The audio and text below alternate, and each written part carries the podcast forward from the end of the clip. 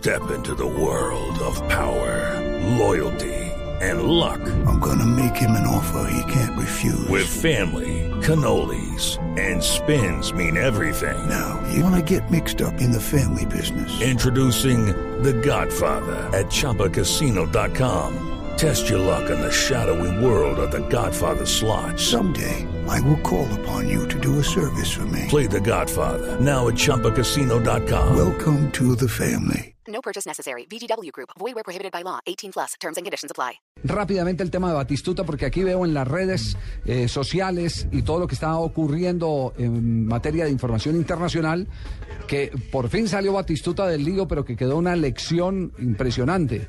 Firmar un autógrafo en un papel en blanco. eh, Yo, yo siempre yo siempre he admirado a, a algunos eh, deportistas de alto nivel que dicen no mi firma es distinta a mi autógrafo Y ya Así lo hizo cheques, Batistuta. Así mis tiene que cheques- ser. mis cheques los firmo distinto a como firmo los autógrafos en la calle. Por eso se salvó Ese- Batistuta. Ese es el documento. Por eso fue que se salvó. Por eso se salvó, sí. según el, el- el- el abogado, dijo es que lo que nosotros alegamos para poder sacar del embrollo y del quilombo, como dicen ellos, de Batistuta, que era aproximadamente 120 millones de pesos, unos 320 mil pesos argentinos, era que él siempre utiliza una firma, una rúbrica o algo distinto en los autógrafos a la eh, que utilizan el área comercial. Pero que nos lo diga el abogado de Batistuta. El señor Batistuta tiene dos firmas, una firma popular con lo que hace los autógrafos y una firma comercial con que rubrica todos sus contratos. En algún momento firmó un autógrafo en una hoja en blanco y del, del lado que quedó en blanco le armaron un pagaré por la suma de 320 mil pesos. Sobre eso le iniciaron un juicio ejecutivo por esa suma más los intereses y cuando se asumó la defensa nosotros contestamos que esta no era la firma comercial del señor Batistuta y promovimos la pertinente denuncia penal por estafa por abuso de firma en blanco.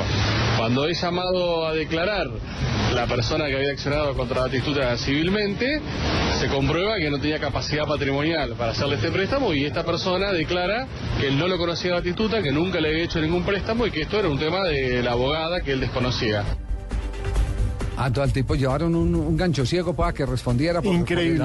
Para que dijera así, yo... Lo que querían era ¿Qué meter, un- lo que querían era meter un golazo y, y el- y el pero bueno también ese ese procedimiento a ver usted qué capacidad tiene como para haberle prestado la plata a Batistuta Sí. Andrés Gil Domínguez Sí. se llama el abogado de Batistuta, sí. Sí, no es ningún Gil. No es ningún. Gil. Sí, sí, sí.